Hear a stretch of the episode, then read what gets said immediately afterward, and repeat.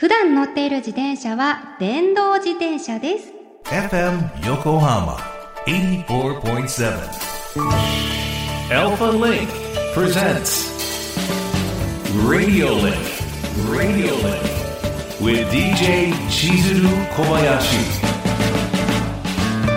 小林千鶴がお送りしています。FM 横浜アルファリンク presents Radio Linkここからは物流モノシリンクの時間です知ると誰かに話したくなる物流業界のいろんなトピックスを深掘りしていきます。今回は先週に引き続き自転車で荷物を配送するメッセンジャーにモノシリンク。ゲストは先週に引き続き神奈川県内唯一のメッセンジャー会社有限会社クリオシティの代表柳川健一さんをお迎えしております。よろしくお願いします。よろしくお願いします。あ先週はねメッセンジャーというお仕事について深掘りさせていただきましたが今度はい、9月20日から25日までの6日間横浜を舞台にサイクルメッセンジャーワールドチャンピオンシップ2023横浜が開催されるということで今ね横浜の街が世界のメッセンジャー業界から注目を集めております柳川さんはこのイベントの実行委員会事務局長も務めていらっしゃるということで、はい、改めてこちらはどんなイベントなんでしょうか？あの世界中にいます、まあ、サイクルメッセンジャーがあのまあ一堂に会してですね、まあ、年に1回、あのじゃあ誰が一番早いんだっていうのをまあ決めるっていうのが、まあ、本当にあのベースとなるイベントなんですけれども。あのそこのまあ競技的な部分だけじゃなくて、まあ、各国でそのまあメッセンジャーがの持っているそのまあ文化的な部分ですとかっていうものも一度に介して、まあ、そういうものをこう文化交流も含めた、まあ、そういう位置づけのイベントになっています。えー、その他にもいろんなアートショーとかパーティーとか交流を深めるためのものがあるんですよね。うん、そうですね。まあ歴史で遡ればあの93年にベルリンで開催第1回が開催されてからあの今年が2023年なんでちょうど30年になるんですけれど。アニバーサリーイヤーですね。そうですね、だからまあ30年の、まあ、歴史をどこまで踏襲できてるか分かんないですけど、まあ、自分も、まあ、過去6回参加してきたんですけれど、まあ、そういう中でこう感じてこうこういうところがいいなとかあので日本でやるんだったらこういうらしさを出したいなとかっていうので、まあ、今回開催させてもらうんですけど。その30年という節目の中で、まあ、コロナ期間も経てますけどそういった中でストーリーってありますか、うん、まあ、主にやっぱりメッセンジャーがいない地域ではやっぱりできないというのはあるので、まあ、ヨーロッパのどこかの各国のどこかか雨の北米が主だったんですよね。でそうしている中でオーストラリアが始まったりですとかで、えー、初のそのまあそれ以外のところっていうのでアジアの大会が2009年にあの東京であの一度日本では開催があったんですよね。で自分もまあ約10年ぐらいそれに向けてあの開催できるようにってまあ尽力したんですけど、でまあそれがまあ一回こう成功してよかったよかったっていうのでまたこう、まあ、そこからですと14年か。で、えー、また10年ぐらい経ってくるとやっぱりあの世界大会っていうのを日本でまたできないかねっていう話がやっぱりこうちらほらと声が聞こえてきて、えー、で201718年あたりからその招致活動っていうんですかオリンピックと同じでやはりそのこう自分たちの都市で開催できるようにってなると、まあ、しっかり、えー、計画を立ててこう立候補してで、えーと、世界中からのそのいいじゃないかっていうこう承認を得ないといけないんですけれど、でそれをこう2018年のラトビア大会の時から始まってそこではもう全然ダメだったんですけどあのあその時にまあコロンビアが決まったのかな。でその2018年がダメでで2019年にまた今度はとインドネシアのジャカルタであったんですけどね。でその時はまあ自分も行ってで、まあ、ぜひ開催させてくださいっていうような立候補をしてで確かその時はマドリッドですかねスペインがあの、まあ、もう過去かあのもう一年あったんですけどで、まあ、投票の結果あの横浜に決まって。だ実際のところ2019年に決まった時は2021年にやる予定でだったんですよね。でそれに向けて準備をしっかりやろうってことであの帰国後すぐ動いてってやってたんですけど間もなく2000確か20年の23月ぐらいからそのまあね、えー、よからぬ噂が大黒不当あたりからみたいなそれであのどうなってっちゃうのかなみたいなのもあったんですが2020年21年22年とこう何ですか準備期間を経ていよいよ今年やれるようになったっていうような流れですかね。うん。うんうん、コロンビアがね2回続けて中止っていうふうになってしまってそうですね。昨年ははその中でアメリカでね開催されたんですよね。結局コロンビアがじゃあもう開催もできないっていうことが決定した後にそうするとじゃあどうするってなった時に、うん、ニューヨークがあのじゃあ自分たちの方があの開催をって急遽決まったんですけどね。22年は、うん、えーと、去年そうですね、うん、でえーとまあ、23年は横浜やるから、まあ、日本からちょっとこう3人がこう、まあ、来年そうですね、あのみんな来てねっていうことで、まあ、しっかり宣伝してきてねってことで送り出したんですけど。でそのうちの1人があのそう実は大会で優勝ししまして。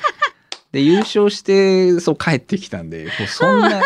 もうこの上ない宣伝してきて素晴らしい。そうなんですよ。なんかそれだけを聞くとなんか勝ちやすい楽な大会なのかなって思われがちですけど、うんあのその過去30年の中でいうと日本人で優勝したことがあるのは3人かな、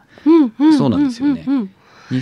もう10年以上その日本人ってあの勝ったことないので。その中でベストタイミングで優勝してきたんですね、そうなんですよね。いやそれ満を持しての今年の横浜のイベントですね。そうなんです。まあうち はいクリオシティのスタッフなんです。けどチカッパっていう。うん、うち実はそうなんですよ。うちのスタッフなんですよ。すごい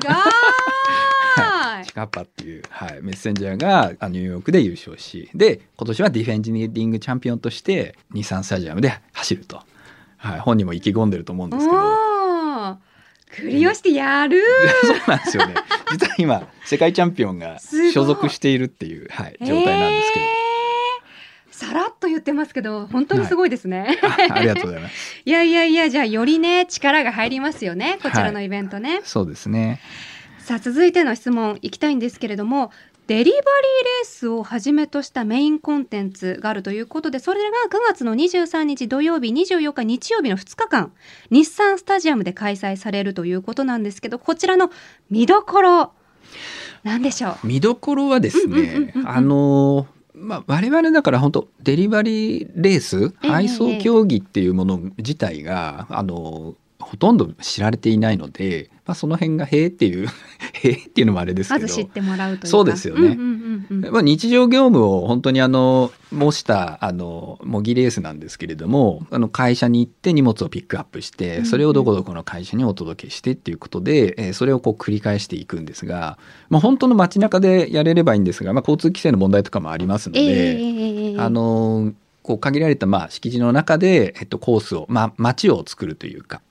まあ、迷路のような一方通行で、まあ、分岐点がもう本当にいっぱいあってっていうすごくこう複雑なんですけど会社自体はですね今回10そうですね10ちょっとですかね。っていうチェックポイントをこう置いてですね。でそのどこどこの会社で引き取った荷物をこれ届けてっていうのをもうたくさんやるんですよ。でちょっとだけ例えば1本やるだけだったら足が速い人が勝つんですけど、あのもうたそれが大量になってくると、うん例えばただお届けして次また引き取りに行ってお届けしてってやってると、まあ、配送距離がどんどん長くなるんですけどそれをこうお届けした時についでに引き取りもできちゃえばこう効率がいいよねとかあるいはそのお届け先どっかから引き取ったものがある会社にお届けがあるとしてで別の会社から引き取ったものがまあその同じ会社にお届けがあった場合、その同時にお届けして、2つとか3つとかお届けして、で、さらにその時にピックアップもできちゃえばいいよね、みたいな。っていうのをスタートの時に、こう、パッと、あの、それはもう全員同じタイミングで、こう、見せられるんだ。出して同じ内容をやったりとか。あのまあ、基本的に同じ内容をやって早く終わらせた人が勝ちとか、ある程度の時間内にどれぐらいできるかとかっていうのが、まあ、競技の対象になってくるんですけど。足の速さだけじゃなくて頭のその回転の速さというか。そうですね。ね。多分そっちの方がまあでも両方大事ですかね。いかに効率よく、はい、手際よく運べるかっていうところですよね。そうなんですよね。でまあ大会にもよるんですけどスタートの時はじゃあ段取り組んで進めてるんですけど、途中でなんかこう予定が狂うようなのがあったりするんですよ。何？まあ我々で言うとまあダブルラッシュってその急ぎのものが入ってきたら面白い。その、まあ、順番にやってるとちょっとその後回しになりがちですよね。うんうん、なるなる。でもあのいやもうそういうのなくもう大至急これもうすぐ持ってきてくださいってな。るともう全部すっ飛ばしてこう届けいくから。そうするとまたそこからスタートになるとってことは順番はこれだと効率逆に悪いじゃんみたいなことが起きる。そうなんです。で自分のバッグの中に今どの荷物どこ行きの荷物が今入って何があとまだやってないのが何でっていうのをこう覚えてないといけないんで、うん、結構頭使うんですよね。えーなんだろう本当に大会というか日常がギュッて詰まった大会なんですね。そうですそうです。面白い。え、それってはい。一つのレースって何分ぐらいで終わるんですか？まあ予選とかうん決勝レースとかあるんですけど、うんまあ予選だとどうですかね？1時間とか。一時間？あまあまあな尺なんですね。一あでもさ短くてそれぐらいじゃないですか、おね。えー、それは疲れるわ。でも決勝になりますとやっぱり3時間とか 4時間とかそういうぐらいないと、そのメッセンジャーの仕事って朝から晩まで走るんで、まあそうですよね。例えばそうだよ 2, 2時間だけ早いであ彼が優勝だって言ってもやっぱり1日の中で見ないとみたいな。どんだけリアリティに近づけるかみたいな なんかそうは言っても、あうん本当に朝から晩までを時間そんなに長くやってらんないっていうのもあってじゃあじゃあの落としどころが3時間2、3多分多分時間とか。そうそうそんな感じではあるんですよ。えー、それは見てる側本当見応えのあるレースですね。はい、へえ面白いそんな大会あのイベントを通して横浜ねご出身っていうところもありますけれども、横浜の街の魅力をどのようにうん。発信していきたいですか、あのまあ、横浜といえば横浜港ですから、まあ、そういう街の景観とか、まあ、本当はねそういう街中心部で大会できちゃえば最高なんですけど、うんうんうん今回はまあそういうのもいかないんで、えっと、日産スタジアムの敷地をお借りして、まあ、あの開催させていただくっていう流れになって、えーいますと。でじゃあそこの中で敷地内をあのすごいんですよねすごい理解もあってあの、まあ、中も外もあの使わせていただいてっていうことですごいふんだんに使ったあのコースレイアウトになってるんですけどあの横浜ってやっぱ坂の町なので、えーよくまあそういうふうに言われている。でそれをあのその大会のコースにもやっぱ反映させたいよねってことであの、まあ、1階からまあ4階までの高さをメインに使わせていただいて、あの坂の町をこう表現しているっていうのがあるんですよね。すごいそこまでもねやっぱはい表現してるんですね、うんうんやっぱあの過去の30年の中でこんなあのアップダウンがすごく多いっていうのはもうほぼないと思われるんですよね。うんっていうぐらいそのきついんじゃないですかね。だからギアをすごく軽めの 上りに、はい、適したあの自転車で来てもらうといいんじゃないかなという人です。はい、大会参加者の方は有力情報ですね。そうですね。事前のはい。アドバイスです、皆さんよく聞いてましたか？ギア軽めで。そうね。そういった強い自転車をお持ちください。今回横浜の街を盛り上げるというところでいろんな方に協力していただいてるんですよね。はい、あのー毎回その CMWC は地元のその町行政ですとかとあのしっかりとこう結びついて協力を得ながらまあ開催するっていうところは一つあると思うんですけど今回もまあ横浜市さんもそうですし例えばまあコンベンションビューローさんですとかあのスポーツ協会さんとかあのいろんなところに協力いただいてで例えばまず外人さんがこう横浜にいらした時にまずじゃあどこをこう本部として受付するかっていうところをあの象の花パークの方であのさせていただいたりあとオープニングパーティーで、まあ、マリンタワーの最近改装して本当に綺麗になっていて改めて自分も最近上からあの眺めたんですけど、ええ。なんていうんですかね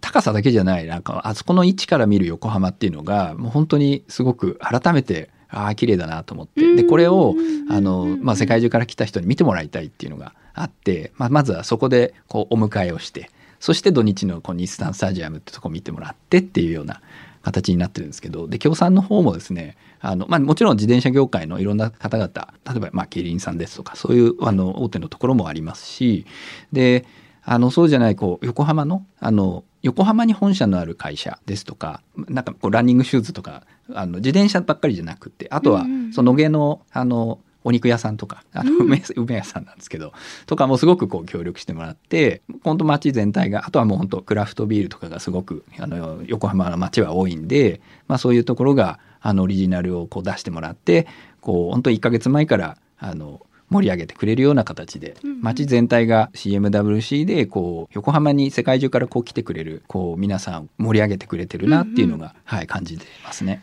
あの先週かなお話であった中でメッセンジャーの気質というか素質で大事なので優しさはい、っていうのがあったんですけどそれをすごくホームページでも感じていて公式ホームページのガイドっていう欄を見た時に、はい、自転車乗りだからこその視点のガイド欄になっていて自転車屋さんの案内はもちろん、はい、なんかこう軽食町中華ラーメンとかサクッと食べられるようなお店の一覧とか他にも汗かくからですよね銭湯載っていたりとか やっぱ世界からお客様がいらっしゃるということで、はい、ビーガン向けのガイドが載っていたり、はい、なんかそこからメッセンジャーとしてのマインド人に対しての優しい心配り、うんはい、思いやりを感じました。そうですね、うんうんうん、海外が特にですけどワールドのあのコミュニティの特色でやっぱ他を認めるみたいなのがすごくあるような気がするんですよね、うんうんうん、僕がそこはすごく好きで横浜でも自分の会社でもそれは大事にしていきたいポイントなんですよね、いやいやいやもうぜひぜひ9月20日からいろんなねイベントが毎日ありますので、はい、ぜひ皆様公式ホームページチェックして遊びに来てください。ということで柳川さん、は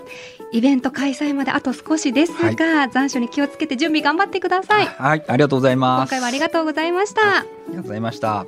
ということで今回の物流モノシリンクはサイクルメッセンジャーワールドチャンピオンシップ2023横浜についてお届けしました。